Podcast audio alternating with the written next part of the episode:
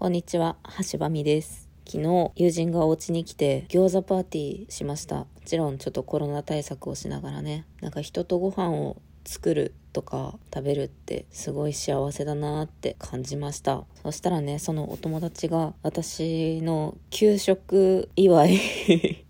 給食祝いっていうのもあれなんですけど、え、本当に祝われるようなことなんだろうかって、未だにちょっと、うん、分かってないんですけど、給食祝いって言って、絵本をくれたんです。それがね、暖炉の前でっていう絵本、鈴木守さんっていう方が書いている絵本なんですけど、2008年の10月に初版発行されていて、ですごい温かみのある絵ですごい可愛いんですよ。で、帯がね、疲れたらちょっと休めば元気になるよっていう、マジでこれ見て、うわ、泣きそうっつって。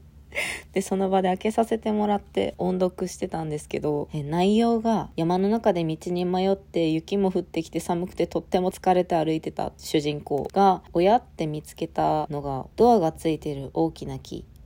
で、ちょっと休ませてもらおうと思ってドア開けてお邪魔したんです。で、そしたら開けたら中真っ暗なんだけど奥から寒いからドア閉めてこっちにおいでって言ってくれてで、ドアの横にね、ろうそくがあるからって明かりをつけさせてもらって自分でつけてホッとするんです。主人公が。で、そのろうそく持って部屋の中奥の方に行くと暖炉があって薪がパチパチと燃えててそしたら一匹のねうさぎさんがいたんですよ。でここ座って温まりなよって声かけてくれて。なんか他にもいろんな動物が何匹かいる空間でそしたらうさぎがぽーっとこうのんびりした顔で疲れたら休めばいいんだ無理しないでじっとしてれば元気になるさって声かけてくれるんですよ。もうこの時点で 今も泣きそうってぐらいで最終的に主人公は一眠りしてで目覚めたら光が差し込んでてあ明るくなってる。じゃあありがとう僕行くねって言ってでまた外に出て歩き出すっていう絵本なんですけどえもうなんかえ疲れたらちょっと休めば元気になるよ。だからそれまでここにいなよって言ってくれるうさぎさんがすごいえ私に言ってきてくれたみたいな気持ちになっちゃって。でも読んでボロ泣きしながら音読してたんですけど すごい嬉しかったんですよね。これをチョイスしてくれたその友人。そしてこの絵本を読んで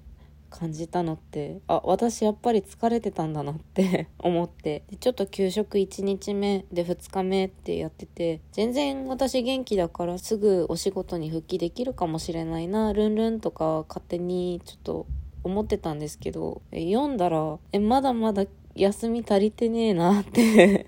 思いました。まだまだ疲れてる真っ只中なんだってちょっと再認識させられたなと思います。なので今日はちょっと本当は普段歩いていけない距離のちょっとした散歩なんか河川敷に行きたいみたいなそういう計画をちょっと考えたんですけど寝て過ごしました。そんな給食3日目。でこの絵本の帯にね裏面に書いてたのが暖かな場所とそのままの自分を受け入れてくれる仲間の大切さを伝える絵本ですって説明が書いていてまだまだ自分自身と向き合えてない自分に気づかされたなって思います。でこの鈴木守さんっていうこの絵本を書いた方はちょっとねすっごい気になる絵本書いてるんです。私好物がお寿司なんですけど。お寿司の世界旅行っていう絵本を書いていらっしゃって。であとねなんか鳥の研究鳥の巣の研究家さんらしくて鳥についての著書がいっぱいあるみたいなので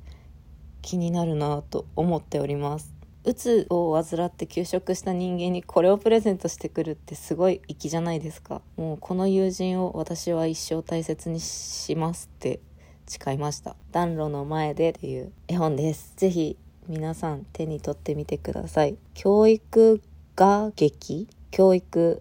と、えっと、絵画の画に劇